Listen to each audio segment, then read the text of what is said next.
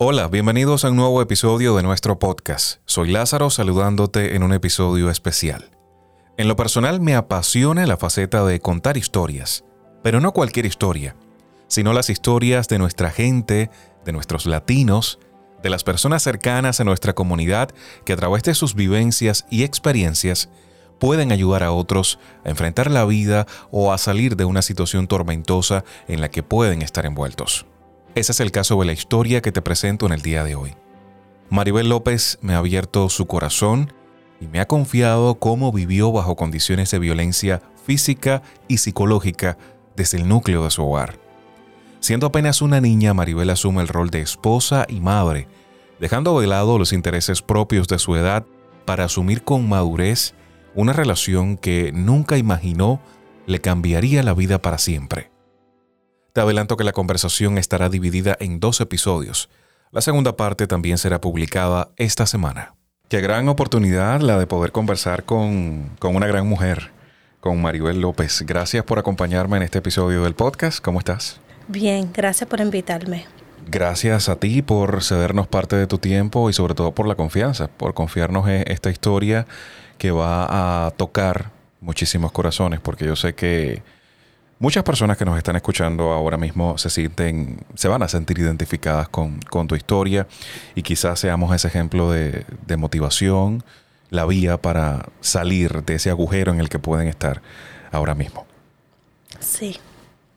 Maribel, ¿cómo, cómo te recuerdas de niña? ¿Cómo era tu, tu infancia, tu juventud? ¿Cómo era tu familia? Cuéntamelo todo. Pues yo como joven, yo siempre me he sentido que yo he sido como una niña como diferente. ¿Y por qué digo eso? Porque siempre, de pequeña me recuerdo siempre tratar de hacer las cosas bien para, para mi mamá, para mi papá, para mi familia. Siempre me recuerdo ser una muchacha que tenía una conexión con, con Dios, siempre. Cuando yo tenía problemas en mi casa, yo le escribía notitas a, Papá Dios que me ayudara a entender las cosas que yo estaba pasando porque no lo entendía. Um, en mi casa pasó muchas cosas cuando yo pequeña que mi mamá y papá se separaron. Mi papá se mudó para Puerto Rico, mi mamá se quedó aquí en Lancaster, um, pero tuvimos que vivir en un shelter de mujeres de, abuso. Y esa experiencia para mí fue bien traumática para mí. Y me recuerdo que eso me afectó mucho de, ahí me tuvieron, nos tuvieron que mudar para otro shelter en otro pueblo que se llamaba el pueblo Reading, en Pennsylvania. Y ahí yo fui a la escuela un poquito tiempo. Um, no me gustaba ese pueblo ahí um, porque yo siempre estaba enfocada en mis estudios. Yo siempre sabía que yo tenía algo como de, de tener muchos sueños desde pequeñita. Y aunque yo sufriera, yo siempre, como que siempre tenía una parte de mí positiva, que no importaba lo que yo pasaba, yo decía todo va a estar bien, todo va a estar bien, porque siempre yo oraba desde chiquita, por eso porque a mí me tenían en una escuela privada aquí antes de la separación de mis padres. Y yo creo que con eso me ayudó mucho a conectarme con el Señor, porque era una escuela católica y siempre íbamos a, los servicios, a la misa y como que a mí me tocó eso mucho como, como pequeña y eso es lo único que me ayudó a mí a sobrepasar muchas cosas cuando yo era joven. Eh, siempre la oración y, y tener la fe y siempre no sé, yo digo a veces que no sé de dónde yo vengo, porque como te digo, siempre quise como nunca hacer las cosas mal. Siempre quise, como siempre, hacer las cosas bien. Lo correcto. Lo correcto en mi vida. Y nunca dejé que ninguna, persona me ah, sacara de esa mentalidad de ser positiva. a pesar de todas las circunstancias. sí. Yo iba a la escuela, después de eso regresé a Lancaster y mi mamá no pudo pagar más la escuela privada, so me fui para la escuela pública aquí en Lancaster, que después me fui para Reynolds, me recuerdo.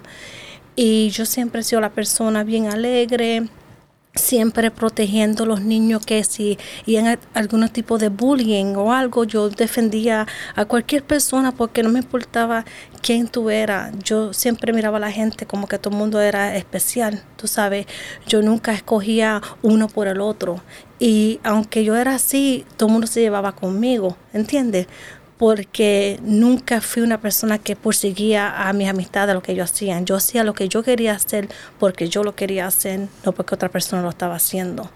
Um, so, aunque yo vi muchas cosas en mi hogar cuando yo pequeña, nunca decidí hacer las cosas que yo vi ahí, porque yo sabía que eso estaba mal. So, um, siempre me crié con eso en mi mente. Mi mamá tuvo que trabajar dos trabajos para mantener el hogar. Um, ella siempre me, quiso dar un hogar bien bonito um, antes de la separación y después. Yo soy muy orgullosa con, con, ella como mujer porque ella también ha sufrido mucho en su vida, de que fue muy pequeña. Todavía son cosas que yo ni sé que ella ha sufrido y pero ella como mujer trabajó dos trabajos y en ese, ese curso de ella estar trabajando tanto pues yo tuve como que yo misma estar ahí sola y bregar con yo misma porque en ese entonces me recuerdo que mi hermano estaba de Puerto Rico para acá, de Puerto Rico para acá. So, yo estaba con mi madre sola, so, era como más yo sola. So, en muy temprana edad aprendí a ser bien independiente y a ser responsable con mis cosas. So, yo me recuerdo que yo salía de la escuela, yo andaba sola para la library, library, the library, hacer mis estudios porque en, los días de antes no tenían computadora, no tenían celular, no tenían Google, so todo era por la, los libros, los encyclopedias. So cuando yo tenía un como un um, como un project yo siempre quería estar a tiempo con, con mis estudios. So, yo iba solita, me iba para allá y hacía los estudios y me, yo misma me hablaba y me decía, llega a la casa antes que se ponga oscuro y bañate y cuéntate a dormir para la escuela mañana. Yo mismo me decía eso. A lo que tu mamá llega, pues ya tú estás acostadita, bañadita, todo ready. Porque no le quería dar problemas a ella, porque yo sabía que ella estaba trabajando fuerte para mí para tenerme un hogar, un hogar bien bonito. So, yo trataba de hacer las cosas bien, limpiaba la casa y todo para que eh, yo me ganaba mis cosas. So, ella me daba dinero a mí um, los viernes porque yo tenía muy buenos um, los grades, era muy bueno y la casa la tenía el día para ella. So, eso me hacía sentir bien como hija, que yo trataba de hacer las cosas bien para ella porque yo sé que ella estaba sufriendo muchas cosas. ¿Fue en esta etapa cuando iniciaste uh, tu, tu, relación? Sí. Bien, bien jovencita. Sí. Cuando prácticamente compartías la, la, madurez que te estaba llegando en esa época con los estudios. O sea, eras una niña. Una niña. Entonces lo que pasó fue que yo creo que como me sentía yo sola en ese entonces, pues eh, yo andaba, yo siempre estaba entre el ejercicio, o siempre estaba jugando básquetbol o si no estaba uh, como guiando la bicicleta, so yo iba un par de bloques fuera donde yo vivía y tenía unas amistades ahí, ahí fue que yo lo conocí. Um, el, ex esposo mío lo conocía ahí, pero yo lo conocía de la escuela de, de, de privada que yo iba por muchos años atrás y entonces, años después, pues nos reencontramos ahí y él era tenía cinco años mayores que yo. en ese entonces yo tenía 14 años y él tenía 19 años cuando yo lo conocí a él. So, ya él era un hombre maduro y yo todavía era una niña que estaba creciendo. Pero nos, nos juntamos, empezamos a hablar y al principio no me daba mucha atención porque, no sé, tenía otras noviecitas en ese entonces, tú sabes, la juventud como él era, tenía su, su, libertad con su carro.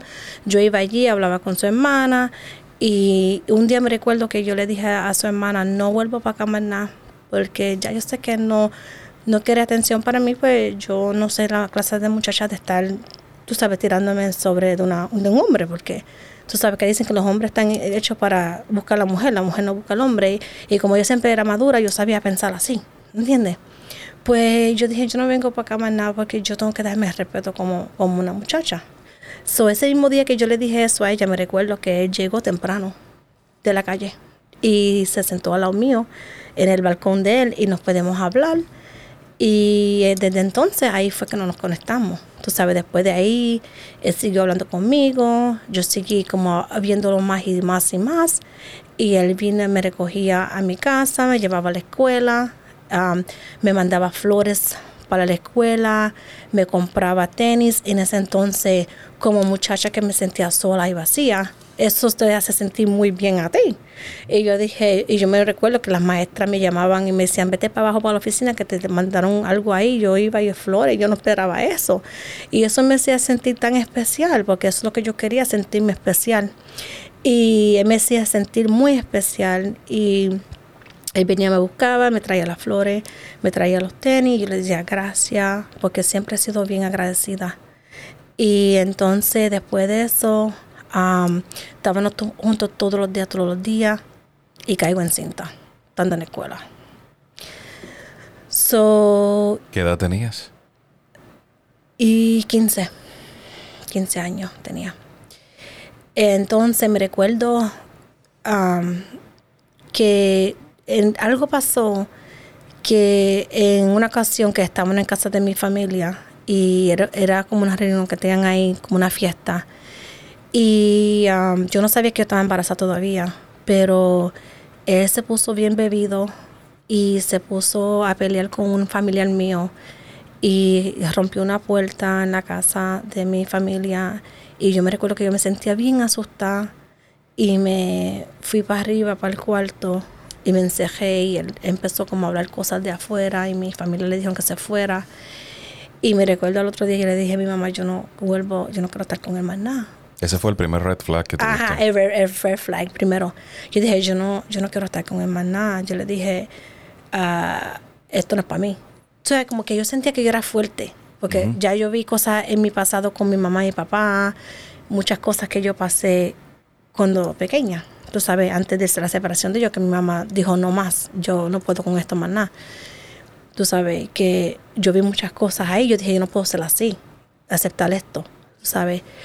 Y pues me recuerdo que le dije a mami eso y al otro día él fue a, frente de mi casa, estuve con muchas horas con la música y todo. Mi mamá dijo, tú vas a tener que bajar para abajo y hablar con él porque esa música no puede estar así afuera, me recuerdo. Y yo no quería como que hablar con él después, lo dejé entrar a la casa y después hablé con él y él me estaba pidiendo perdón, pero yo dije, no, no quiero estar contigo y me recuerdo de todavía, es como yo me sentí, que yo estaba como yo no quería, como que ya yo sabía que no quería. Y a la semana después, como una semana o dos después, supe que estaba embarazada de mi hijo. Y entonces, pues, ya yo estaba bien con él. Entonces, como que lo perdoné y, y, tuve con él. Sí, porque al final no fue directamente contigo. Sí. Había bebido, quizás fue transformación del alcohol. Exactamente. O sea, no había nada grave contra ti hasta ese momento. Exactamente. So, entonces, me recuerdo que caí embarazada. Y no encontraba cómo decírselo a mi mamá. Hablé con él, le dijo, pues vamos a decírselo juntos. Ah, me recuerdo que después, un día cuando me recogió de la escuela, fuimos a la casa, hablamos con ella y, ella estaba bien frustrada. Yo sabía que, yo sentía que algo estaba pasando. Después me dijo, pues quédate conmigo en mi casa. Pues yo me fui para allá, pero de verdad yo no quería estar en la casa de él. Yo quería estar en mi casa. Entonces, mi mamá fue para allá a buscarme llorando y él jalándome por un brazo y ella jalándome por el otro. Y yo sufrí mucho ver a mi mamá sufrir y llorar mucho así. Entonces me decidí irme para casa con mi mamá. ¿Y lo dejaste? No lo dejé, estuve con él, pero él me quedaba, le dije, ok, yo, esto es lo que voy a hacer, le dije. Me quedo con mi mamá de lunes a viernes y los sábados y los domingos me quedo contigo. Tú sabes. Em, porque quería como a los dos, complacerle a los dos. Porque yo soy una persona que no me gusta ver a nadie triste. Y no me gusta que nadie sufra por mí, tú sabes. Entonces, pues yo cogí y me fui para me fui con, con mami y entonces en ese tiempo mami como que se fue por un tiempo y yo estuve ahí. Entonces él como que cogió de beber, se iba con las amistades, me dejaba ahí. Y ahí fue la primera vez en mi vida que, que yo pasé hambre. Y estaba embarazada y yo me sentaba afuera hasta las 3 de la mañana, 4 de la mañana esperándolo. Si veía un amigo de él, le preguntaba dónde está él, porque yo no comí, no tengo, tengo, no, no, no comí nada. Y él, estaba mal, no me recuerdo una vez que bajó, él estaba bien bebido en una, una troca y se fue por ahí. Un día le dije al amigo que me, que me mostrara en el cajón de él que fuéramos por ahí a buscarlo porque yo no comía nada y él como que en ese entonces no, no, no le interesó esa parte. ¿Crees que fue el alcohol? Él pasó por mucho en su vida también. Él sufrió mucho en su vida también. Y ahí es que yo creo que yo aguanté mucho porque la pena. Como que aunque yo pasé por mucha, lo mío no era tan para mí. Como que yo siempre, que yo siempre quise como ser fuerte. Y como que yo quería gelarlo a él y gelar la forma de él. Porque yo creía que yo podía gelar a la gente, que yo podía darle el amor que yo le daba. ¿Sabe? Que sentirlo sentir bien. Pero yo no sabía que me estaba afectando a mí más por tratar de hacer una cosa así. Pues yo estaba, me, sentaba al frente, un día él vino, bien, bien bebido, y yo le dije, tú no puedes quedarte aquí, así. Y él estaba vomitando al frente. Y le dije que se fuera para casa de su mamá. Y entonces mami, mi mamá después, en ese el curso de eso, regresó para atrás para la casa. Y yo le dije a ella que yo estaba teniendo la escuela todavía eso. Yo le dije que no lo quería ir, tú sabes, sí. Ella vino para atrás. Ella lo dejó responsable de mí, lo dejó responsable de la casa. Y las cosas no estaban, no estaban cogiendo como estaban supuestos. So ella vino, geló todos los, problemas, pagó todo lo que estaba pasado y vino para atrás y yo me quedé con ella. Entonces cuando yo di a luz, ajá, entonces yo di a luz con mi mamá y él vino. Después de eso, como a las dos semanas me consiguió un apartamento. Y cuando conseguí el apartamento, cuando yo conseguí el apartamento, era en la parte de atrás, me recuerdo, un apartamento pequeñito yo hice, yo hice lo mejor de, de hacerlo sentir como una, un, un, hogar. Porque aunque yo era joven, yo siempre tenía cosas buenas, mi mamá me enseñó eso. Mi mamá me enseñó que las mujeres de la casa, uno limpia, uno cocina y uno tiende todo bien. Y como tú te sientes, tú haces tu casa sentirse. So, aunque las cosas que me dieron fueron regaladas, yo, yo la gelé bien bonito, le puse cortinita, le puse bien bonito para que se sintiera como una casita para mí y para mi bebé. Pero que él se iba así, se bebía, se iba, me dejaba, me dejaba y pues un día mi, mi nene cuando nació, nació como se enfermó mucho. Y yo fui esa madre que no lo dejé en hospital. Yo me quedaba todos los días en hospital. Y un día él me dice, vente a casa conmigo para que te bañes en casa. Y no, como que no quería dejarle al nene, pero me fui. Y por ese recurso de yo irme para la casa por una hora, caí en cinta otra vez. Y todavía tenía 15 años. Mi, mi bebé lo que tenía eran tres meses. Y yo estaba en el hospital con él, me lo dieron para atrás. Y cuando yo no podía levantarme por la mañana, me sentía enferma. Y yo, ¿qué me pasa? Mi prima, mi prima me dice, vamos para para la agencia que hay aquí, que ellos son bien privados, te chequean tu embarazo y no dicen nada. Y yo me fui con ella a pie, con, el bebé en el coche.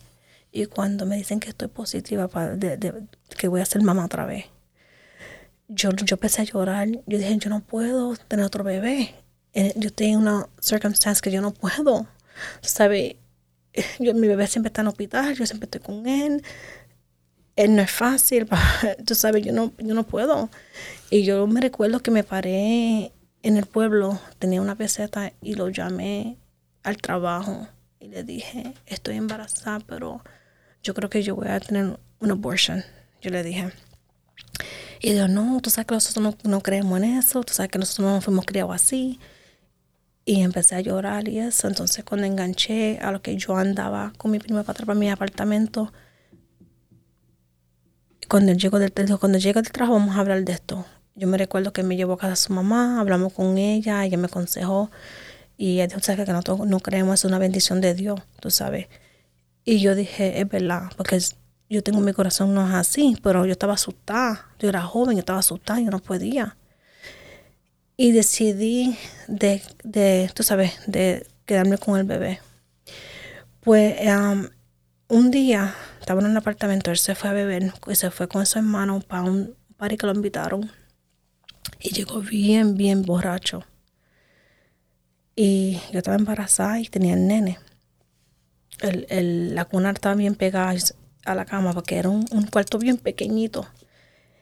Y él vino y me empezó a dar, a meter el puño. Y yo decía, pero... Sin razón. No, sin razón. Yo estaba acostada. Y fue la primera vez, porque hasta ahora notamos violencia psicológica en, en la historia. ¿Es la primera vez que te agredió Sí, físicamente? Sí, sí, la primera vez que me, que me dio. Y yo, "A- ayúdame, ayúdame al hermano que estaba ahí, pero el hermano estaba tan bebido también que se cayó en, el, en la bañera, se quedó noqueado en la bañera. Y yo gritando por ayuda y el, no- el hermano estaba tan bebido que no me podía ayudar. So, lo único que yo, le decía a él es, por favor, el bebé, el bebé, el bebé. Me cogió tantas cosas por la mente en ese momento porque yo digo, tú eres que me dijiste que me quede con este bebé y me está matando el bebé. ¿Me estás entendiendo? Porque me estás dando ahí en la vajiga, me estás dando en la cara y todo. Y el, el, el me decía, me decía malas palabras, no le importaba en ese momento. So, eso me, me tocó mucho el corazón. Y dejé que cuando él terminó de pelear conmigo, yo no sé dónde yo conseguí una peseta, porque eso fue Dios. Yo sé que yo lo dejé bien noqueado. Cuando yo sé, cuando yo supe que él estaba bien noqueado, yo me escapé y me fui cogiendo dos bloques para llamar a su mamá, pero yo no tenía teléfono. Y la mamá de él llegó al apartamento y se quedó ahí conmigo toda la noche. Estaba bien frustrada con él. Al otro día se levanta y los pone a los dos bien, bien derechitos. Y yo creo que hasta, no sé si le dio con una escoba o algo. Yo sé que ella estaba bien pues, explicándole que tú no haces eso. Y yo me sentí like, como bien triste. Me recuerdo bien triste y con miedo que no le vaya a pasar algo a la bebé. Eh, después él siempre como que sabía la forma como de venir a pedir perdón. Tú sabes yo no le quise hablar por un día, después el otro día como que buscaba la forma como de, vente, te voy a llevar para acá te voy a llevar esto, como que él siempre quería que yo me olvidara de las cosas rápido. Como yo hice eso y ya vamos a hacer esto, vámonos para esta tienda y ya, eso no es nada grande. Como que para él no era nada grande lo que él me hizo. Pero eso a mí me afectó mucho, mucho, mucho. Entonces, después que, que pasaron un par de días que, porque para mí como para ponerme normal otra vez, se, se tardaba como un par de días para mis emociones, para yo como, para que yo otra vez caer otra vez como nice con él, tú sabes. Y entonces mi hijo cayó en el hospital otra vez y yo otra vez estaba ahí con mi hijo y todo eso. Am, entonces me mudaron, nos mudamos para el frente porque cuando, cuando yo dije a luz de la niña, yo, el nene estaba en el hospital, yo di a luz en el mismo hospital cuando el nene estaba en el hospital. Yo me quedaba, estaba embarazada en el hospital con mi bebé. Entonces, cuando él vino, cuando nos mudamos para el frente, me recuerdo cuando yo salí del hospital que me dieron los dos niños el mismo día para yo irme para mi casa. Me puse a limpiar el apartamento para que la gente viniera a visitar. Y yo me decía, pero ¿cómo él nos va a ayudar a hacer esto? Esto debe de estar ya hecho porque viene gente a ver los bebés, tú sabes. Y él sabe que me gustaba todo bien recogidito, me gustaba todo limpiecito. Y yo así como me sentía, yo vine y arreglé todo, em- limpié todos los bolsos que traje y todo eso. Y después, ahí en ese apartamento me recuerdo que un día, nosotros siempre nos pasábamos con los padres de él, íbamos a pasear un día, un sábado, y era un verano. Y yo me recuerdo que él me compró como un outfit en verde, tenía como un zip en el frente, eran como unos cortitos, pero se parecía como un trajecito. Y yo me sentía tan bonita porque después que yo di a luz de estos dos niños, yo rebajaba rápido, la, yo era bien flaquita, pero ese día como que me sentía como, ¿sabes? Que uno pasa por sus depresiones y todo de bebé. Como yo sentí como que yo nunca tuve la oportunidad como de pasar por esa depresión porque yo tenía tantas cosas que me estaban pasando en la vida que no podía ni, ni, ni como ni en postpartum depression. Como que a lo mejor yo la pasé ni, ni me recuerdo que la pasé. No tuviste tiempo. No, no tuve tiempo de, de- de pensar si lo pasé o no, porque tantas cosas que estaban pasando en mi vida. Fui enfocada en, en cómo era él y enfocarle a mi bebé, tú sabes, en todo eso. Me recuerdo que ese día yo me sentía bonita. yo me hice el pelo, me, hice, me puse make-up y me, vestí. Yo me, yo me recuerdo que yo me miré y dije, wow, me, veo, me siento bien.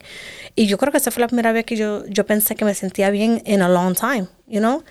So, entonces yo me recuerdo que él estaba en un sitio y vino antes de irnos y me, y me vio como bajando las escaleras del cuarto y me dijo, ¿para tú vas así? Y yo dije, ¿contigo? ¿Dónde vamos? Porque mi mente está limpia. Y él dijo, ¿tú no vas ningún lado así? con eso. Y yo, pero, ¿cómo es esto? Tú mismo me lo compraste y ahora me estás diciendo que no puedo salir con esto. ¿Cómo, cómo es esto? Y demás, es ropa, es mi cuerpo, like. Y se enfogonó y me jancó la, la ropa completa del cuerpo. Me lo rompió completo así. Yo me recuerdo a estar ahí para... Y, y sentirme como todo mi... como mujer, como en ese entonces no era mujer, pero yo siempre creo que yo era mujer porque parí temprano.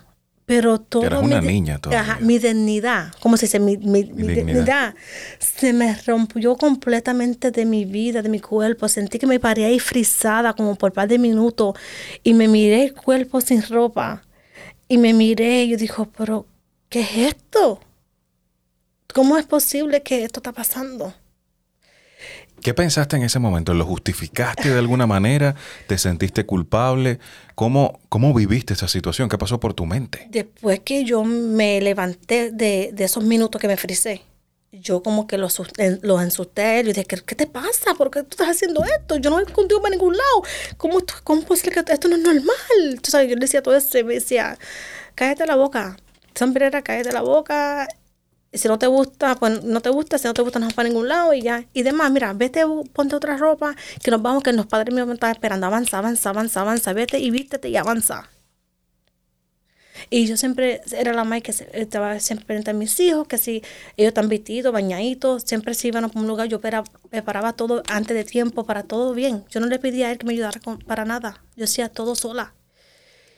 Y, y no sé por qué, es que uno se enamora de una forma que uno, uno se ciega y uno no sabe si eso es normal o no. En ese entonces yo no sabía que si eso era normal o no. Para mí, pues yo, como tenía un corazón tan puro, yo lo perdonaba, decía, porque él después venía, decía las cosas, después venía, me pedía perdón, me abrazó, I'm sorry, es que tú me enfogonas.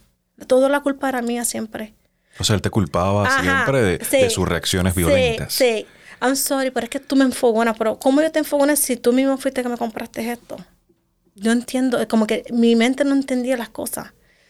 Entonces yo siempre trataba de pensar yo misma, like, ¿qué tú estás haciendo mal? ¿Qué tú estás haciendo mal? Y yo, es que tú no estás haciendo nada malo. Porque cuando yo te digo que yo fui una muchacha submissive, como una muchacha que respetaba. Obediente. Bien, como era como te dije desde pequeña, lo era con él, ¿entiendes? Más con él que nadie en esta vida. Y cogí y me fui para arriba y me cambié, pero estaba llorando. Me recuerdo que estaba llorando. Y en ese momento, entre el malestar, entre, entre la rabia que sentías en ese momento, ¿no, no pensaste nunca en irte? En, dejarlo todo, irte con tu mamá, quizás irte a Puerto Rico nuevamente. ¿Qué pasó por tu mente? En ese, en ese momento no, todavía no. Pero después eso va pasando. Todavía yo estoy como bien enamorada. ¿Me estás entendiendo? En ese momento todavía yo estoy como, como todo pasó tan rápido que sea un bebé, el otro bebé. Todavía, todavía en ese punto no, pero después te explico ahora cuando empecé. A pesar de ser muy madura, todavía en esa época estabas muy enamorada, estabas muy. Ajá muy dependiente emocionalmente de él. Quizás. Exactamente. Entonces, pues nos fuimos, me recuerdo ese día me fui para allá, me fui, lo fuimos, y yo estaba bien triste en la guagua. En la guagua, con ella, la triste. Y, y después el oído me decía, cambia la cara. El oído, cambia la cara. Porque tú estás así, no tienes que estar así. O sea, que las cosas para él no eran como grandes para él. Hacía las cosas no, no eran como grandes porque no era él que le estaba pasando. Pues entonces, ah, después de eso, después que pasaba las cosas así, él me pedía perdón y me llevaba para los sitios, me compraba algo para como para, que yo me poniera contenta. Después de eso, la próxima vez que pasó eso, fue ya los nenes en... No, anterior de eso, después yo me mudé para un pueblito y me cogí otro apartamento ahí. Ahí él no quería como que yo tuviera amistades con la gente en, en, los vecinos. Él, él, tenía amistades con todo el mundo, pero yo no podía tener ninguna amistad. Yo me pasaba dentro del apartamento, excuse me, limpiando y todo como siempre, teniendo los niños. Y me recuerdo un día que él estaba frustrado porque se ponía frustrado y se la desquitaba conmigo.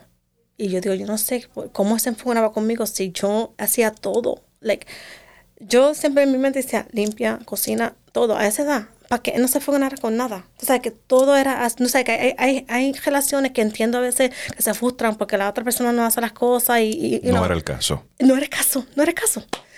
Y él vino un día, no sé, por qué, no me recuerdo ni por qué se frustró. Yo sé que él me cogió por el cuello en el apartamento, le metí un puño a un gelo que yo tenía, se rompió, se rompió el, el, el dedo y me hizo llevarlo para el hospital.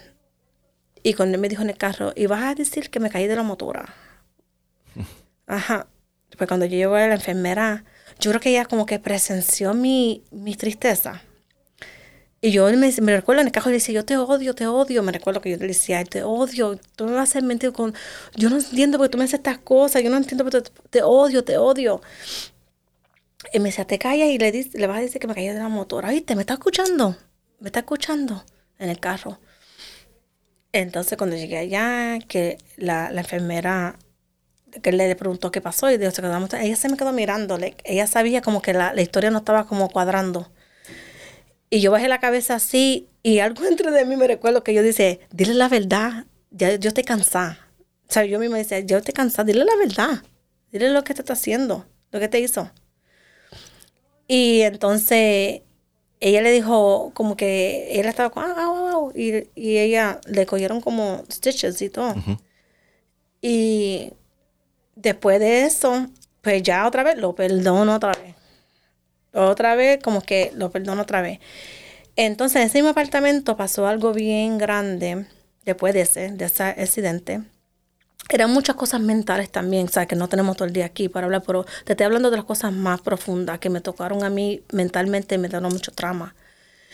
Y me recuerdo una vez que ya los nenes tenían, el nene tenía casi dos añitos, la nena tenía un añito, y mi prima me invitó para la casa para un party de Mary Kay. Y él estaba en casa del amigo, él vino, y estaba bien frío, un invierno bien frío, y él llamó para recogerme pero cuando él me recogía de los sitios, no me entraba a ayudarme con uno y yo con el otro. Yo tenía que tener los dos, preparar a los dos niños. Era solo el taxi. Sí. Entonces la, familia mía le decía, pero vete, ayúdala, porque ella tiene, ella estaba picado y él era bien malcriado, le hablaba a la gente bien malcriado. Ellos a veces hasta no, le gustaban decirle nada para no escucharle la boca. Pues mi prima vivía en un, building que las escaleras tiran como metal en la orilla. Pues el nene cuando yo estoy nerviosa, porque cada vez que él venía yo me ponía nerviosa, porque yo tenía nervios, porque yo sabía que si estaba bebido me iba a pelear. Soy yo rápido trataba de... Y él vino para adentro, avanza, avanza. Y se fue para atrás del carro. Pero no se llevó uno de los nenes al carro. Pues cogí y a lo que yo estoy cogiendo la nena con el bulto, el nene se va a jugar con la primita de él y se golpea al frente. Y la prima mía va y lo busca y le dice, mira, nene se cayó. ¿A quién es la culpa? Mía. Tengo la bebé, ella, la, nena con el bulto. No puedo tener dos bebés y el bulto a la misma vez. So, él rapidito que se culpa mía, que yo no estaba velando bien, que si esto, que si lo otro. Anyway, me monto con el bojacho, con los nenes en el cajón.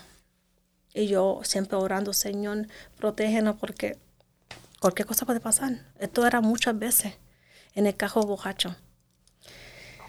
Pues entonces, él como que se pone bien rabioso de momento en el carro. Yo le entró algo. Viene, pone la guagua en pal, me saca del carro, me empieza a meter puños y puños y puños y me deja en la calle tirada y se va con los nenes. Sus historias siempre son de la nada, ¿verdad? O sea, no hay un detonante, no hay, no hay nada. No. El alcohol siempre presente, pero quizás es, como que piensa mucho del tipo de persona que quizás se arma la historia en, la cabeza y reacciona de, momento, porque si no hacías nada, Nada, te lo digo porque... Nada justifica la violencia, ¿no? Pero en tu caso no hacías nada, literal. No. ¿Cómo, ¿Cómo, se justifica esa reacción? ¿Cómo se, se complementa? Sí. Yo le dije a Nahuatl, me recuerdo, y dije, pero ¿por qué tú no fuiste para adentro y buscarlo? Cuando tú entraste para decir que yo avanzara, porque tú no te lo llevaste para el cajo? Porque yo soy, tengo más que dos manos. Y no, no importaba, eh, la culpa era mía. So, entonces él se fue, buscó a su mamá, se fue para el hospital, llevaron el nene y le cogieron creo que con un punto o algo ahí el nene, no sé, pero me recuerdo que estaba gritando en la calle por mis hijos porque yo era bien pegada a ellos, porque yo era joven y yo siempre estaba con ellos. Y yo estaba gritando porque él estaba bebido, se llevó los nenes borrachos, yo estaba bien asustada. Y yo empecé a gritar en la calle, yo tenía un zapato nada más y estaba bien frío afuera. So, el amigo de él vivía como tres bloques donde yo me, me dejó en la calle. Me fui cogiendo por ahí, gritando por ahí arriba. Llegué al apartamento del amigo, me, me metieron al baño, me limpiaron la cara. Y al otro día me amanezco con los dos ojos hinchados negros. De los golpes. De los golpes. ¿Nunca llamaste a su mamá? Sí, siempre a su mamá. Mi mamá no tanto. ¿Y ella qué hacía? ¿Cómo reaccionaba? ¿Por qué? Ella se enfogonaba con él. Ella se sentía bien frustrada con él. Pero hasta cierto punto estaba consciente de lo que estaba pasando y no te apoyaba como mujer. Ahora yo entiendo eso, antes no lo entendía. Entonces, pues yo cogí y le, dije que no, en mi apartamento no, que se fuera. Que no podía más. Ya estaba firme y ibas a ponerle un alto. Ajá, un alto. A la semana escucho la puerta. Ting, ting, ting. ¿Puedo hablar contigo? Con la voz bien, bien abajo.